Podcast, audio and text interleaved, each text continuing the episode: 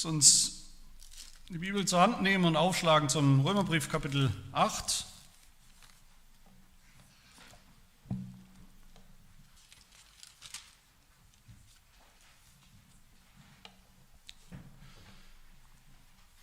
Römer 8, die Verse 9 bis 11.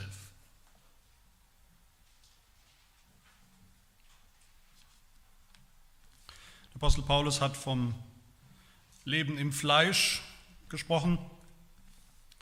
Und jetzt wendet er seinen Blick auf uns, die wir glauben. Hört das Wort Gottes. Ihr aber seid nicht im Fleisch, sondern im Geist, wenn wirklich Gottes Geist in euch wohnt.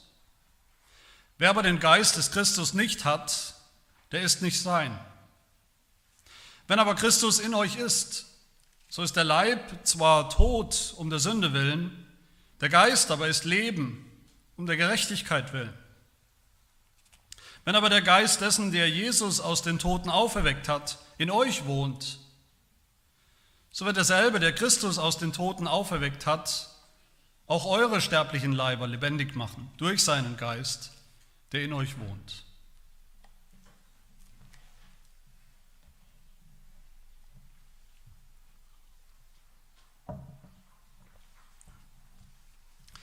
Ich habe letztes Mal ein Bild erfunden oder gebraucht. Vielleicht war ich nicht der Erste, der das erfunden hat oder gebraucht hat. Aber ein Bild, um praktisch zu machen, um deutlich zu machen, wo wir hier sind im Römerbrief, was der, die Logik und der Gedanke ist des Apostels Paulus, worum es hier geht. Das war das Bild von den zwei Staatsangehörigkeiten. Ich habe gesagt, Deutscher zu sein auf der einen Seite und möglicherweise Chinese zu sein auf der anderen Seite. Und letztes Mal in den Versen vor unserem Text, in Versen 5 bis 8, da haben wir eine erste Unmöglichkeit, absolute Unmöglichkeit gesehen, nämlich die absolute Unmöglichkeit, dass ein Deutscher, ich habe da letzte Woche gesagt, der Deutsche ist der Sünder in dem Bild, der Ungläubige in dem Bild, dass ein Deutscher einfach so zum Chinesen werden kann, einfach weil er das will, durch einen Willensakt, weil er sich so entscheidet als hätte er die Fähigkeit, das zu tun, das zu werden. Aber dann haben wir letzte Woche auch das andere gesehen, nämlich das Wunder, das geht dann doch, dass das Unmögliche wahr wird. Es kann doch geschehen, dass ein Deutscher zum Chinesen wird, dass er die Staatsangehörigkeit tatsächlich und echt wechselt. Mit einem neuen Pass, mit allen Privilegien, mit allen Rechten, mit allem, was dazugehört. Also dass ein Sünder, also ein Mensch, der im Fleisch war, dann irgendwie doch zu einem neuen geistlichen Menschen wird. Und wie geht das? Wir haben gesehen, das geht nur durch den Geist. Ein Mensch kann nur ein geistlicher Mensch werden, ein Christ, ein gläubiger Mensch werden, durch den Geist, indem der Geist kommt, indem der Geist uns umkrempelt von innen nach außen, indem der Geist uns ein neues Herz schenkt, ein neues Leben, das nennen wir die Wiedergeburt. Das ist der Anfang von einem geistlichen Leben die Stunde Null, der Anfang von unserem Leben als Christen, als Gläubige. Gott selbst, der Heilige Geist, steht am Anfang und bewirkt das ohne uns, aber in uns. Und das ist sehr wichtig, dass wir das begreifen. Das ist das kleine Einmaleins des Christseins, könnte man sagen. Wenn wir das nicht wissen, wenn wir das nicht kapieren, wenn wir uns einbilden, wir hätten uns selbst zu Christen gemacht, Unsere Schlauheit, unsere Idee, unsere Entscheidung hätte uns zu Christen gemacht. Wir hätten den entscheidenden Schritt getan. Wenn wir denken, wir könnten das selbst tun, dann wird alles schief. Dann wird das Evangelium schief, dann wird auch unser Leben schief. Das christliche Leben wird schief und bleibt auch schief. Warum? Wenn wir uns einbilden, wir wären in der Lage, einfach anzufangen zu glauben, wir könnten das tun und vollbringen. Was ist dann die logische Konsequenz? Es gibt eigentlich nur eine. Natürlich, dass wir auch ultimativ dafür verantwortlich sind, ob wir bei diesem Glauben bleiben. Dass dann möglich ist, dass wir uns möglicherweise doch auch wieder eines Tages anders entscheiden. Vielleicht, wenn es uns nicht mehr gefällt, vielleicht unter Druck, Vielleicht unter Enttäuschung, Enttäuschung mit dem ganzen christlichen Leben, Enttäuschung vielleicht mit Gott, Enttäuschung mit uns selbst, dass wir nicht so richtig Fortschritt machen, wie wir eigentlich sollten oder gerne würden, dass wir dann doch rückfällig, abfällig werden könnten. Abfällig vom Glauben. Und das denken leider viele, viele Christen. Viel zu viele Christen denken das, dass das möglich ist. Mit welchem Ergebnis? Dass viel zu viele Christen auch leben ohne jede echte Gewissheit, Heilsgewissheit. Ohne die frohe, die frohmachende, die motivierende Gewissheit, dass ich, wenn ich gläubig bin, von Herzen auch gläubig bleiben werde. Das ist eine Angst, die, wenn man sie hat, das ganze christliche Leben blockiert und eigentlich nur blockieren und lähmen kann. Wenn wir nochmal kurz auf das Bild zurückkommen, dann ist das ein, ein weiterer Aspekt in diesem Bild, den der Apostel Paulus uns heute gibt. Stellen wir uns vor, also Unmögliche, diese erste Unmöglichkeit ist wahr geworden. Wir, ehemals sündhafte Menschen, ehemals böse Deutsche, sind jetzt doch auf diese wunderbare Art und Weise Chinesen geworden. Das Wunder ist passiert. Neugeborene, frisch gebackene Chinesen dann geht es ja eigentlich erst los. Dann fängt die Arbeit erst an. Dann sind wir natürlich gefordert, jetzt auch dementsprechend zu leben, zu leben, wie eben Chinesen so leben, was auch immer das ist. Dann sind wir gefordert, unsere Sprachkenntnisse zu verbessern, die Kultur anzunehmen, das Essen lieben zu lernen, uns zu assimilieren, zu werden, was wir ja jetzt sind. Was auf dem Papier auch schon steht und was stimmt. Aber wir merken sehr schnell, das geht nicht von heute auf morgen. Der neue Pass, die neue Identität, die wir in der Tasche haben, das bedeutet leider noch lange nicht, dass wir jetzt auch schon in jeder Beziehung konsequent kulturell so leben, wie Chinesen. Wir haben sicher noch viele sehr deutschen, vielleicht unangenehm deutschen Verhaltensweisen, die wir nicht einfach so ablegen und abschütteln können. Wir sehen nach wie vor aus wie Deutsche und Leute machen sich lustig über uns, wenn wir sagen, übrigens, ich bin jetzt ein Chinese. Und wie ist das dann? Wie lange kann das gehen? Wie lange kann ich mit meinen alten Gewohnheiten, mit meinen sündhaften Gewohnheiten, mit meinen deutschen Gewohnheiten noch kämpfen und, und sie nicht loswerden, bis irgendwann jemand zu mir kommt und, und ich gesagt bekomme, du bist kein echter Chinese. Sieht man ja. Muss ich mir Sorgen machen, dass ich gegen meinen Willen diese neue Identität doch wieder verlieren könnte. Und um wieder Klartext zu sprechen, nicht mehr im Bild, kann es sein, ist das möglich, dass die Menschen, die diese nagelneue Identität in Christus, im Geist, wie Paulus sagt, einmal bekommen haben, wirklich bekommen haben, durch die Wiedergeburt, durch den Glauben, die in Christus sind, die im Geist sind, die geistliche Menschen, gläubige Menschen geworden sind, dass dann doch durch unser Leben, durch unseren Mangel an Gehorsam, durch unseren Mangel an Fortschritt in der Heiligung, im christlichen Leben, durch die alten sündhaften Gewohnheiten, die noch da sind, durch unseren Kleinglauben, durch unseren Zweifel, durch unsere Schwachheit, dass durch all das am Ende doch wieder in Frage steht, wer wir wirklich sind, ob wir Christen sind oder nicht.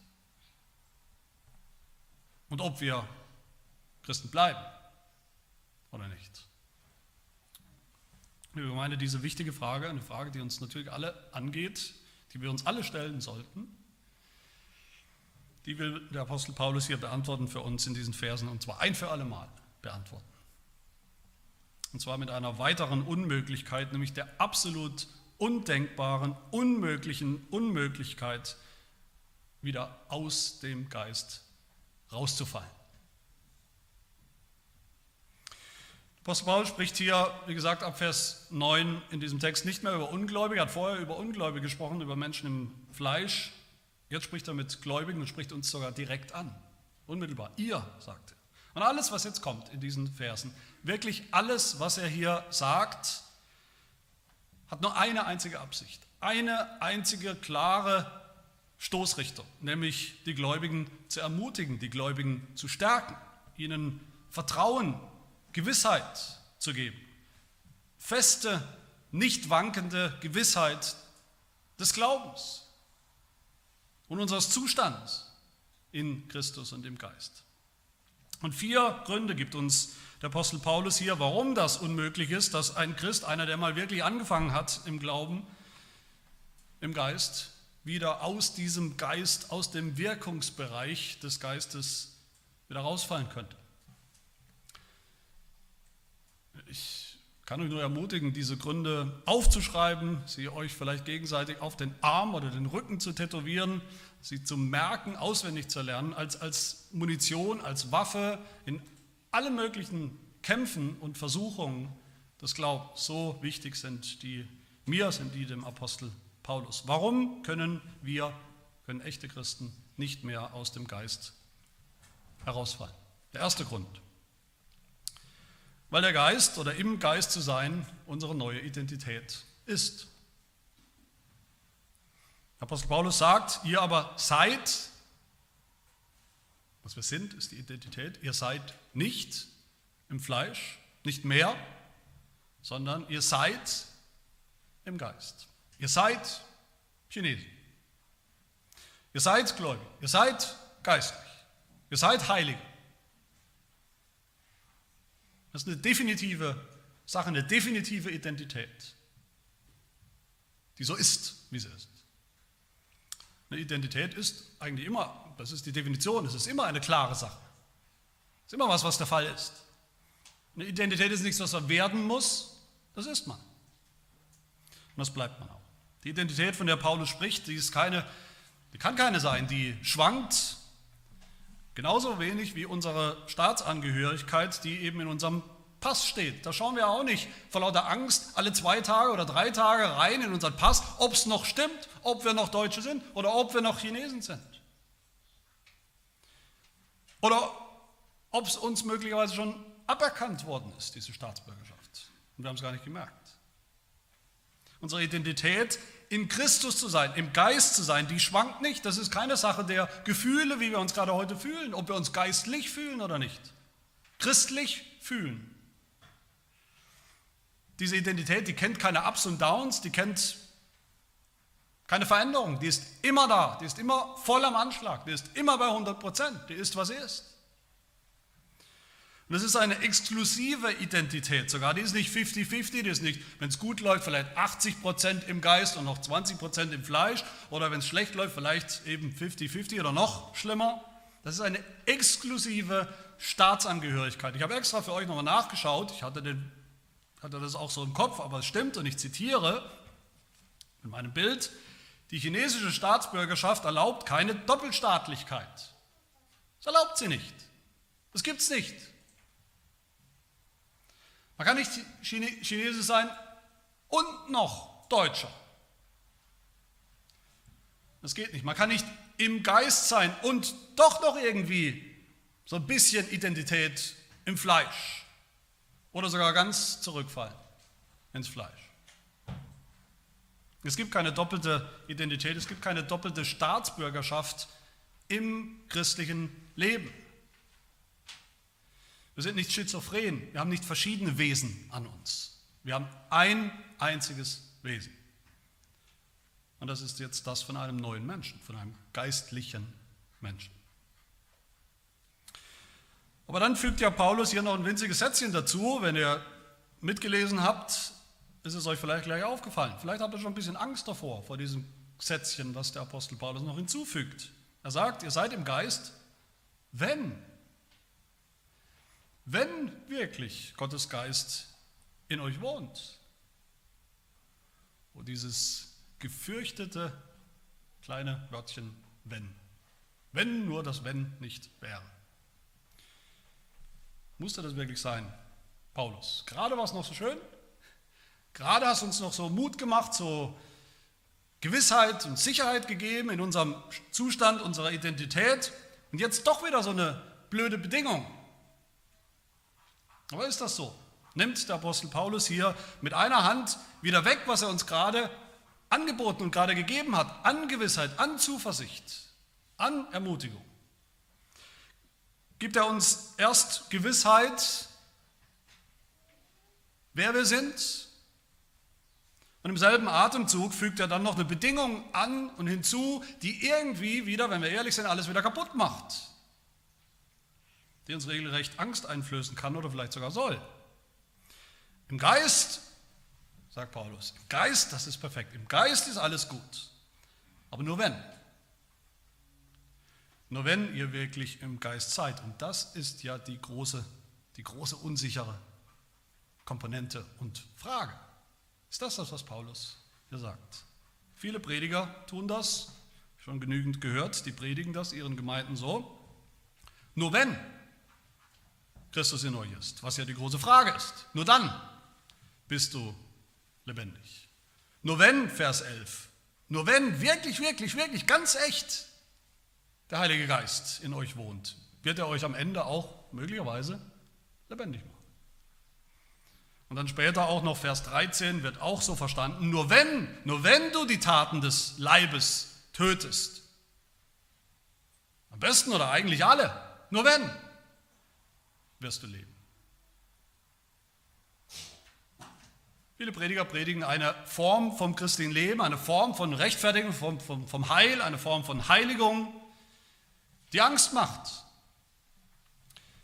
Die Christen in ein wie sie meinen, gesundes Maß an Angst versetzen sollen, damit sie sich ja zusammenreißen, damit sie sich ja heiligen, damit sie ja nicht mehr sündigen.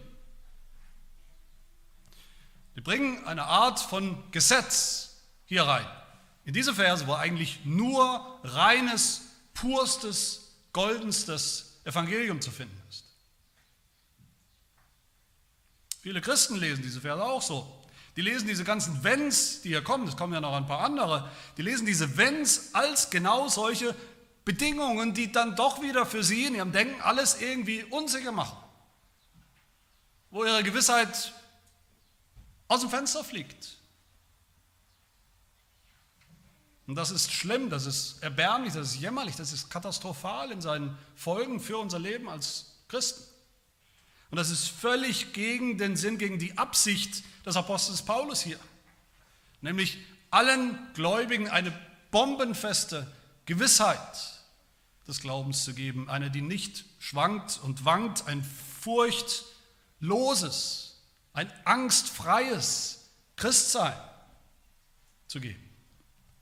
Ein Christsein, das auch natürlich zur Heiligung führt das auch zu Frucht führt. Natürlich will das Paulus und da wird er noch genügend davon sprechen, aber niemals durch Ungewissheit, niemals durch Angst und Panik, nicht durch Unsicherheit und Ungewissheit, sondern durch das Gegenteil.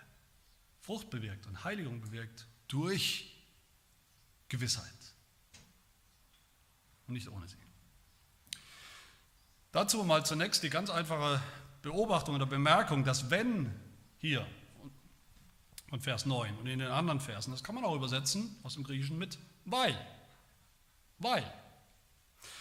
Das ist möglich. Dann würde hier stehen, in diesem Vers, dann würde er so lauten, ihr aber seid nicht im Fleisch, nicht mehr im Fleisch, sondern im Geist, weil, weil wirklich Gottes Geist in euch wohnt. Aber selbst wenn wir das Wenn hier lassen würden, als, als eine Art Bedingung. Was für eine Bedingung wäre das dann? Wäre das eine Bedingung, die wir erfüllen können? Überhaupt. Wo wir gefragt sind, sie zu erfüllen.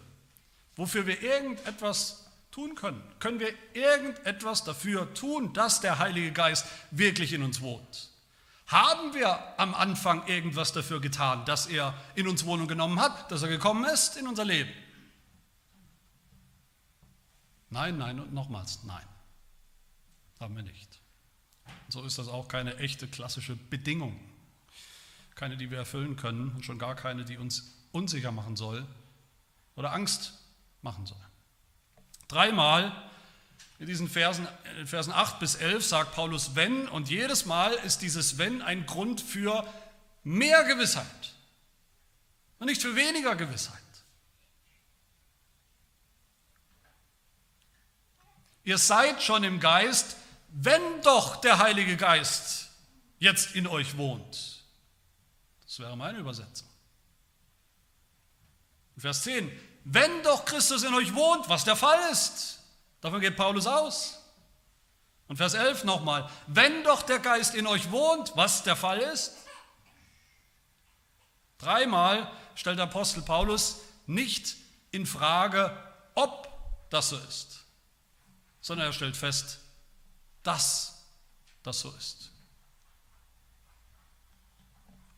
Ja, in Vers 9 sagt Paulus dann auch, wenn ein Mensch den Heiligen Geist nicht hat, der ist nicht sein, der gehört nicht zu Gott, der gehört nicht zu Christus, der ist nicht gläubig. Aber umgekehrt gilt dann eben auch bei Paulus, wer ihn hat, der ist geistlich. Und dann gilt auch noch das Weitere, alle die glauben, die haben den Heiligen Geist. Die haben ihn, ohne Wenn und Aber. Die haben ihn ohne Ausnahme. Und übrigens bist auch du nicht die einzige Ausnahme. Der Einzige, der vielleicht glaubt irgendwie, aber der nicht oder noch nicht oder nicht so richtig den Heiligen Geist hat. Könnt ihr eine halbe Stunde lang reden und warnen vor den Predigern und den Christen, die behaupten, es gibt halt alles, es gibt halt geistliche Christen, ist der Idealfall, dann gibt es halt weniger geistliche Christen, dann gibt es auch ungeistliche, fleischliche Christen, das gibt es alles. Nein, gibt es nicht. Das ist genau das, was der Apostel Paulus uns hier sagt. Wenn du glaubst, auch wenn es ein noch so schwacher, angefochtener, kleiner Glaube ist, ein unreiner, unreifer Glaube vielleicht, der Glaube eines Kindes, entweder weil du selbst noch ein Kind bist oder weil du noch jung bist im Glauben, neu im Glauben, wenn du glaubst, bist du in Christus. Und das reicht, das reicht für immer. Und dann bist du im Geist. Dann ist er da. Dann ist er Teil deines Lebens. Meine Lieben, viele wollen uns genau diese Gewissheit wegnehmen. Warum auch immer. Aber das müsst ihr wissen. Da müssen wir gewappnet sein. Viele, selbst mit Christen, wollen uns diese Gewissheit wegnehmen. Viele Christen denken, man ist halt mehr oder weniger geistlich, mehr oder weniger im Geist, mehr oder weniger unter seinem Einfluss. So richtig kann man das, richtig ist man das nie. Es bleibt immer eine unsichere Sache, das kann das ein Kommen und Gehen. In der katholischen Kirche, in der katholischen Lehre gilt es bis heute als absolut überheblich, als hochmütig, so zu reden. Ich bin im Geist. Ich bin ein geistlicher Mensch. Wer bist du? Wer seid ihr, das zu behaupten?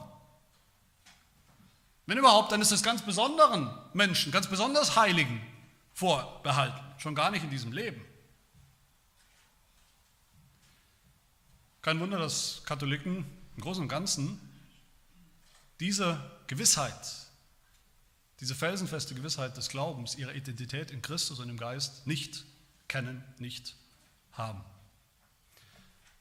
Ja, dass den Gläubigen da sogar immer wieder diese Gewissheit gewaltsam weggerissen, weggenommen wird, ausgeredet wird, um sie demütig zu halten, um sie folgsam zu halten, um sie klein zu halten. Man könnte auch sagen, um sie ängstlich zu halten. Ängstlich ist eigentlich gut. So ein gewisses Maß an Angst über deinen Zustand, deinen Geistling, ist doch ganz gesund, sagt man da. Dazu sage ich, dazu tun wir sagen mit unserer dort rechter Lehre, mit unserem reformierten Bekenntnis, wenn die Erwählten Gottes diesen festen Trost nicht hätten, wären sie die elendesten unter allen Menschen. Sind wir aber nicht. Gott sei Dank, das ist der erste Grund. Der zweite Grund, warum es unmöglich ist, dass Christen doch wieder aus diesem Geist herausfallen könnten, das ist, weil im Geist zu sein, geistlich zu werden, geworden zu sein, ist das Werk des dreieinen Gottes. Das souveräne Werk, das alleinige Werk des dreieinen Gottes. Wie kommen wir in den Geist, in den Einflussbereich des Geistes? Wie kommt er in unser Leben?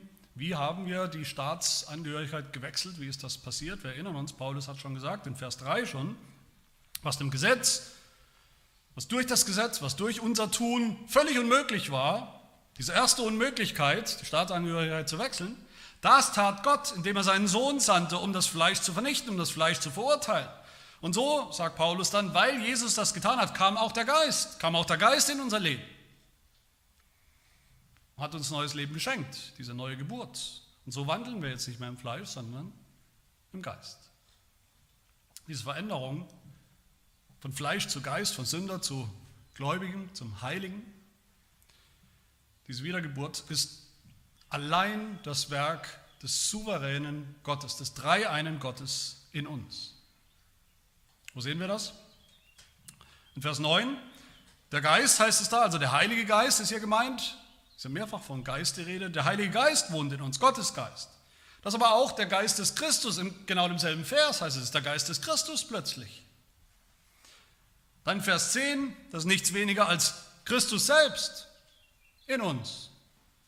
Der Geist des Christus ist Christus selbst in uns. Und Vers 11 heißt er, der Geist dessen, der Jesus auf, aus den Toten auferweckt hat. Wer war das? Der Geist des, des Vaters. Der Vater hat ihn auferweckt. Durch seinen Geist. Das heißt, alle drei Personen des Dreieinen Gottes werden hier erwähnt und alle drei Personen des Dreieinen Gottes werden hier auch als Geist beschrieben. Und alle drei Personen haben dafür gesorgt, dass der Geist wirklich angekommen ist, dass das Zeitalter des Geistes angebrochen ist, dass der Geist in unserem Leben, in unser Leben gekommen ist. So ist der Geist da, so ist er in uns. Der dreieine Gott hat das getan. So wie der dreieine Gott alle drei Personen unisono gemeinsam in einem Gemeinschaftsakt die Schöpfung, die erste Schöpfung, die Welt ins Leben gerufen haben und sie war da die Welt hat nichts dazu getan. Das souveräne Werk des Dreieinen Gottes. Genau so hat derselbe Gott, derselbe Dreieine Gott auch souverän die neue Schöpfung, die neue Menschheit erzeugt, ins Leben gerufen. Und sie war da. Und dieses gemeinsame Werk, dieses souveräne Werk des Dreieinen Gottes garantiert auch dafür, dass es bleibt. Für immer. Dass wir bleiben, wer wir sind, bis zum Schluss. Bis zum Schluss von Römer 8, wenn wir uns erinnern an diese letzten Verse. Dass uns nichts und niemand jemals trennen kann von Gott, dem Vater, von dem Sohn, von dem Heiligen Geist, von seiner Liebe. So wie die Schöpfung, die wir alle genießen und kennen und sehen, nicht mehr rückgängig gemacht werden kann, nicht mehr ungeschehen, ungeschaffen gemacht, gemacht werden kann. So kann auch unsere Wiedergeburt durch den Geist nicht mehr ungeschehen, rückgängig, rückgängig gemacht werden. Das ist der radikale Unterschied zwischen dem reformierten biblischen Verständnis der Erlösung und allen anderen Versionen, allen unbiblischen Versionen davon. Den arminianischen Versionen, die wir, auch wenn wir den Namen vielleicht nicht kennen, die uns ständig und überall begegnen, in, in den meisten Freikirchen, Landeskirchen, überhaupt den meisten Kirchen, Land auf, Land ab, die sagen, doch, natürlich kann man aus der Wiedergeburt rausfallen, aus dem Geist rausfallen. Natürlich kann man unwiedergeboren sein. Man kann vom Glauben abfallen und dann vielleicht auch wieder neugläubig werden und nochmal wiedergeboren werden. So oft man will, und so oft es halt nötig ist vielleicht. Sie sagen, und ich zitiere, es ist nicht absurd, dass ein Mensch, der seine erste Wiedergeburt verliert, aufs Neue wiedergeboren werden kann. Ja, sogar immer wieder. Ich frage euch, ist das wirklich nicht absurd? Würde sagen, doch, das ist absurd. Völlig absurd. Es ist absurd, seine, unsere eigene körperliche Geburt wieder rückgängig machen zu können, dass das möglich wäre, denkbar wäre. Es ist absurd zu denken, man könnte mehrfach körperlich geboren werden.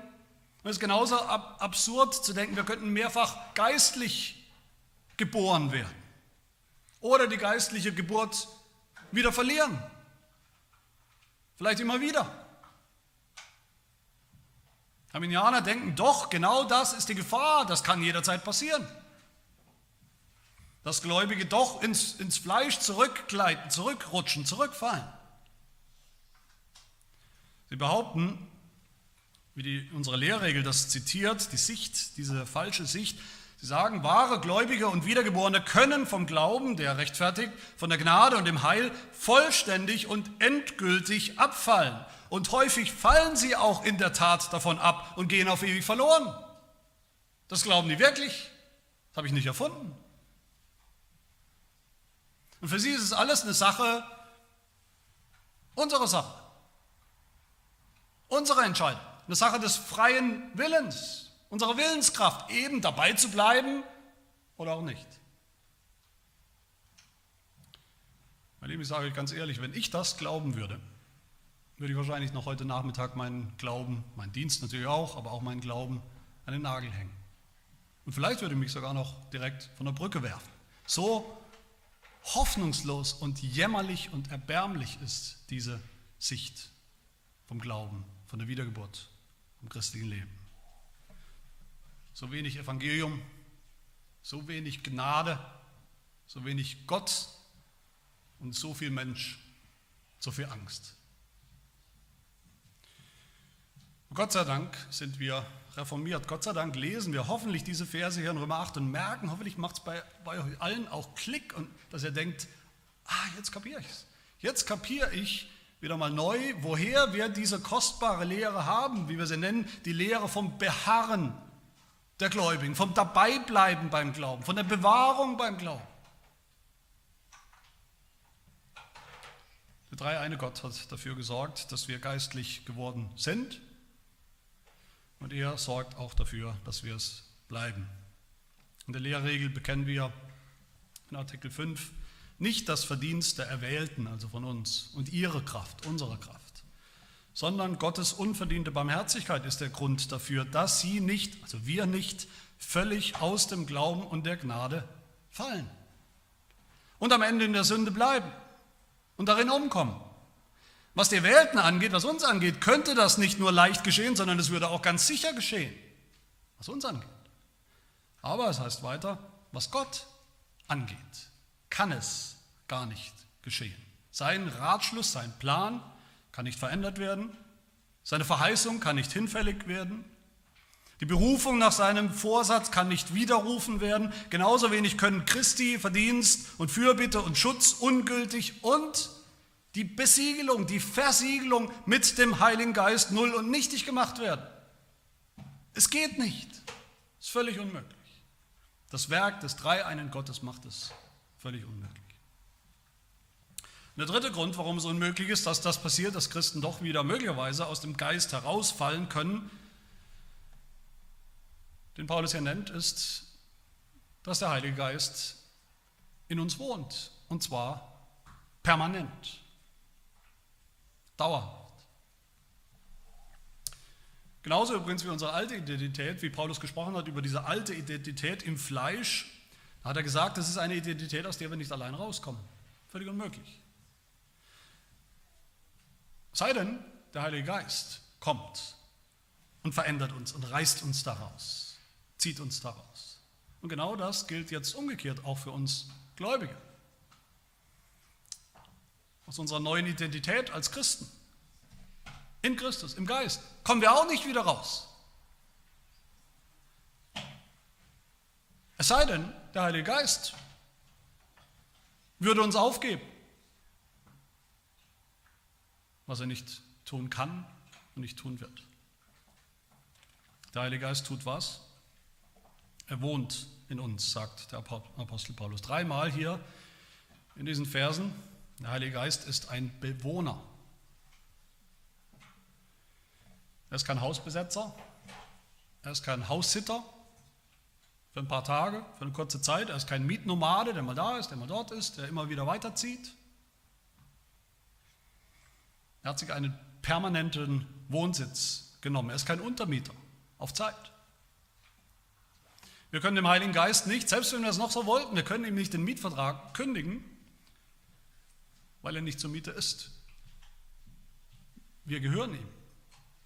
Er hat sich dieses Haus uns zum Eigentum genommen, zum Wohneigentum. Und er zieht nicht mehr um. Er bleibt wohnen für immer, bis sein Werk vollendet ist und wir angekommen sind.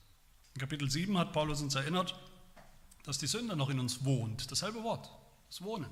Und da haben wir doch kapiert, was er damit meint.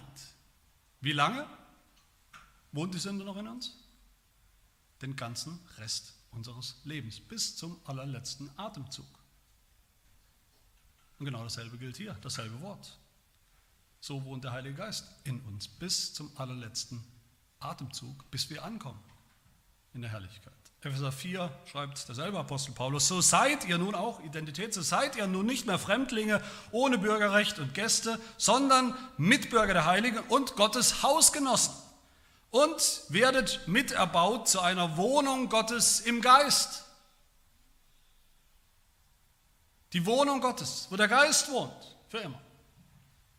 Wie viele Christen denken, wie viele Christen haben Angst davor, Panik davor, sie könnten durch ihr Verhalten, ich hatte genügend Gespräche schon, selbst im Studium schon, Christen, aufrichtige, solide Christen, die panische Angst davor hatten, sie könnten durch ihr Verhalten, durch ihre Sünden, die sie noch tun, den Heiligen Geist so kränken, so schockieren, so betrüben, dass er flüchtet, dass er Reis ausnimmt hatten panische Angst, sie könnten die eine oder die Sünde gegen den Heiligen Geist begehen und dann ist er halt weg, auf und davon. Selbst schuld. Dann denken sie noch, der Heilige Geist ist sowieso sowas wie eine Taube. Natürlich fliegt er weg. Wo immer die Bibel hier und auch sonst davon spricht, dass der Heilige Geist in uns wohnt, meint sie immer den permanenten Aufenthaltsort. Für immer.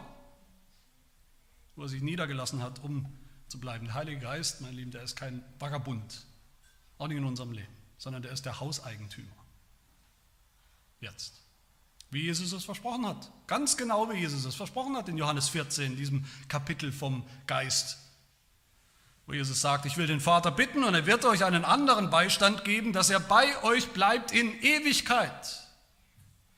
Den Geist der Wahrheit, den die Welt nicht empfangen kann, denn sie beachtet ihn nicht und erkennt ihn nicht. Ihr aber kennt ihn, denn er bleibt bei euch und wird für immer in euch sein. Nochmal die Lehrregel aus Artikel 5, da heißt es auch ausdrücklich über den Geist. Gott nimmt nach seinem unveränderlichen Ratschluss der Erwählung den Heiligen Geist auch bei traurigen oder traurigsten Sündenfällen niemals ganz von den Seinen. Er lässt sie nicht so tief fallen, dass sie die Gnade der Kindschaft oder den Zustand der Rechtfertigung verlieren. Er lässt nicht zu, dass sie eine Todsünde oder Sünde gegen den Heiligen Geist begehen oder dass sie ganz von ihm, vom Heiligen Geist verlassen, ins ewige Verderben stürzen. Das lässt er nicht zu. Er bleibt wohnen. Gott sei Dank. Und der vierte und letzte Grund, es ist völlig unmöglich, dass wir aus dem Geist seinem Wirkungsbereich wieder rausfallen könnten, ist, weil dieser Geist bei uns ganz genau dasselbe tut und tun wird, was er bei unserem Herrn Jesus Christus schon getan hat. Vers 11. Wenn, wieder dieses Wenn, wenn aber doch der Geist dessen, der Jesus aus den Toten auferweckt hat, jetzt auch in euch wohnt, sagt Paulus. So wird derselbe Geist, der Christus aus den Toten auferweckt hat, auch eure sterblichen Leiber lebendig machen, durch seinen Geist, der in euch wohnt. Derselbe Geist. Bei Jesus sehen wir, er hat es getan, er hat es vollbracht, von A bis Z, von Anfang bis zum Ende. Paulus schließt hier, das ist ein logischer eine logische Verbindung. Es schließt vom Größeren, Wichtigeren, Jesus, zu uns. Er sagt, hat Gott nicht Jesus von den Toten aufgeweckt? Doch, hat er, das wissen wir, das glauben wir als Fakt. Hat er Jesus nicht einen neuen, einen Auferstehungsleib gegeben? Doch, hat er. Ein Leib ohne Schwachheit, ohne Fleisch, ohne Sünde. Einen vollkommenen Leib, doch, hat er ihm gegeben. Hat er Jesus nicht neues, ewiges Leben gegeben? Doch. Und wie hat Gott das getan bei Jesus? Durch seinen Geist. Und merkt ihr was, sagt der Apostel Paulus hier zu uns, merkt ihr was? Der Geist, der in euch wohnt, ihr Christen, es ist genau derselbe Geist wie in Jesus. warum sollte der nicht bei euch ganz genau dasselbe tun? Ja, es ist der Grund, die Gewissheit, die Garantie, dass er bei euch genau dasselbe tun wird. Dass er auch euch definitiv auferwecken wird am Ende. Nach dem Tod. Mit einem neuen Leib, neuen Körper, dass er auch euch das ewige Leben schenken wird. Aber es ist nicht nur eine Gewissheit für die Zukunft, für das, was nach dem Tod kommt, das ist eine Gewissheit für heute. Heute schon wohnt dieser Geist in uns. Heute schon ist er bei der Arbeit, wirkt er, macht er uns neu und alles neu. Vers 10. Wenn aber doch Christus in euch ist und damit auch der Geist, so ist der Leib zwar, wie wir alle wissen, unser Leib noch tot um der Sünde willen. Wir werden noch sterben, körperlich sterben. Der Geist aber ist jetzt schon Leben, Leben um der Gerechtigkeit willen. Und weil er das jetzt schon ist, der Geist, weil er jetzt schon da ist, weil er das jetzt schon tut, wird er das auch sein und bleiben bis zum Ende, so wie bei Jesus Christus selbst, wie bei Jesus höchstpersönlich. Weil eben vier Gründe haben wir hier gehört und bekommen vom Apostel Paulus, warum es völlig unmöglich ist, dass wahre Gläubige aus dem Glauben fallen, dass die, die im Geist sind und waren, wieder rausfallen aus dem Wirkungsbereich des Geistes und doch verloren gehen können. Vier Gründe, vier wunderbare Gründe, warum wir wirklich froh und zuversichtlich sein dürfen als Christen im Glauben, was unseren Glauben angeht, was unsere Identität angeht. Weil es unsere neue Identität ist, im Geiste sein, weil es das Werk des souveränen Gottes, des dreieinen Gottes ist, weil der Heilige Geist da, wo er einmal wohnt, für immer wohnt und weil der Geist in uns dasselbe ist und dasselbe tut wie der in Jesus Christus. Jeder einzelne dieser Gründe hätte eigentlich völlig ausgereicht für uns heute Morgen. Jeder einzelne Grund hätte gereicht. Jeder einzelne reicht eigentlich völlig aus, um uns wirklich diese absolut felsenfeste, bombensichere Gewissheit zu geben, dass der Geist in uns bleibt und wir in ihm. Dass wir nicht mehr verloren gehen, dass uns nichts und niemand aus der Hand Gottes reißen wird, oder trennen kann von seiner Liebe. Jeder einzelne Grund reicht auch aus, um zu beweisen, dass das Evangelium, in Anführungsstrichen Evangelium von denen, die sagen, natürlich kann ein Christ vom Glauben abfallen, dass das am Ende kein Evangelium ist, keine gute Nachricht. Nicht mal im Ansatz. Und jeder einzelne Grund reicht auch, um dann zu zeigen, zu belegen, zu beweisen, dass diese wunderbare Lehre, biblische Lehre vom, vom Beharren, vom Dabeibleiben, vom Bewahrtwerden, vom Ankommen im Glauben durch und durch biblisch ist. Aber hier haben wir gleich vier Gründe. Wunderbar. Lass mich abschließend noch eins sagen, weil es sich wahrscheinlich ergibt, die Frage, und ich will ja nicht falsch, verstehen, falsch verstanden werden, Christen fallen vom Glauben ab. Die Landeskirchen, wissen wir alle in unserem Land, die lehren sich mit wirklich schwindelerregender Geschwindigkeit, die finden alle möglichen Entschuldigungen dafür, aber es ist so. Große evangelikale Gemeinden, Gemeindebünde weltweit stagnieren oder gehen sogar zurück, verlieren Mitglieder. Die katholische Kirche überaltert, stirbt regelrecht aus in manchen Landstrichen. Da passiert viel, da ist viel im Gange, eine gigantische Bewegung, ein gigantischer Abfall von der Kirche, vom christlichen Glauben, weltweit. Vielleicht mehr als je zuvor, wahrscheinlich mehr als je zuvor. Menschen, die sich als Christen bezeichnet haben, für eine Zeit, die sich dafür gehalten haben oder die andere dafür gehalten haben, und die dann all dem den Rücken zukehren, die kalte Schulter zeigen, die weg sind, manchmal für immer weg sind. Natürlich gibt es das. Kinder in der Gemeinde, Kinder, die heranwachsen in der Gemeinde und dann, wenn sie erwachsen, dann werden sie 20 oder 22 oder 25, entscheiden sie plötzlich gegen all das, was sie immer gehört haben, gegen all das, was sie gelernt haben, gegen das, was ihnen versprochen wurde, was ihnen gezeigt wurde von Gott, vom Evangelium, gegen ihre Taufe, gegen den Glauben, gegen Gott gegen sein Evangelium, mit all den schlimmen und furchtbaren Konsequenzen. Oder gute Mitglieder, bewährte Mitglieder der Gemeinde, jahrelang im Dienst mitgeholfen, mitgearbeitet, Pastoren, die nicht nur ihren Dienst hinwerfen, sondern gleich auch noch den ganzen Glauben dazu. Während der Corona-Zeit, Corona-Epidemie sind in den USA, kann man nachlesen, Scharen von Pastoren regelrecht geflohen aus dem Dienst und viele auch vom Glauben. Natürlich gibt es das. Das ist ein Zeichen dieser Zeit. Und meine Lieben, ich sage das mit der Autorität des Wortes Gottes des Apostels Paulus. Nicht einer von ihnen, nicht einer von ihnen war jemals wirklich im Geist.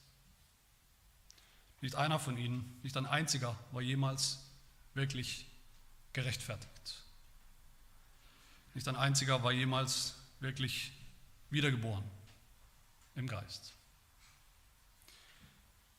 So wie es im ersten Johannesbrief heißt, sie sind von uns ausgegangen, das passiert, das ist eine Realität, aber sie waren nicht von uns.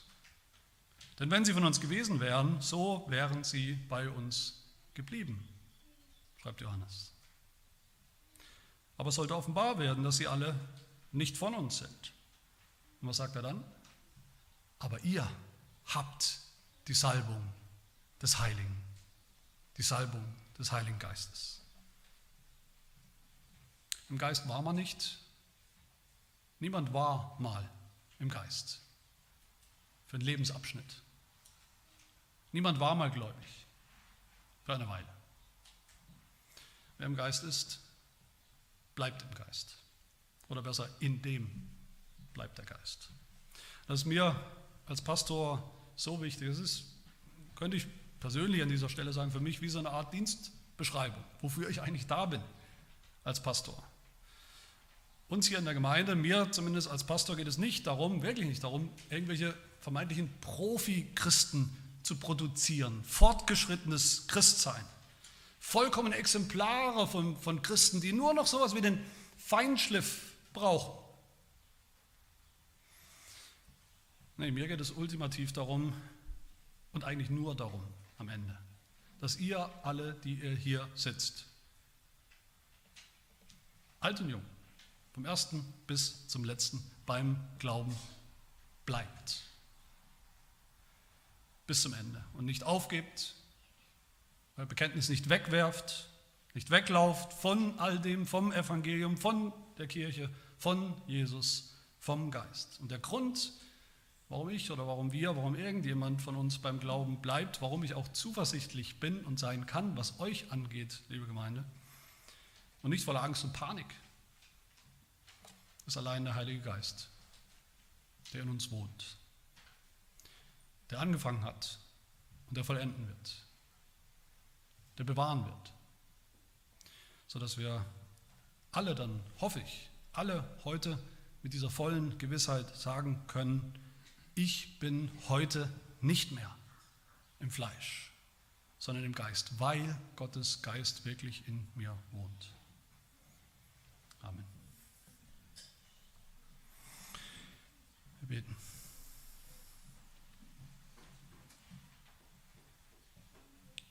Unser Vater im Himmel, wir danken dir, dass wir nicht mehr alt sind, Teil der Gefallenheit der Schöpfung, Teil des Problems, alte Sünder, alte Menschen, sondern dass wir im Geist sind. Durch das, was du an uns getan hast durch das Evangelium, dass wir in Christus sind, durch den Glauben. Und dass so auch der Geist, der versprochene Heilige Geist in unser Leben gekommen ist, der uns neu gemacht hat, geistlich, lebendig gemacht hat. Sodass wir jetzt auch glauben, dass wir auch leben um der Gerechtigkeit willen, dass wir wandeln im Geist.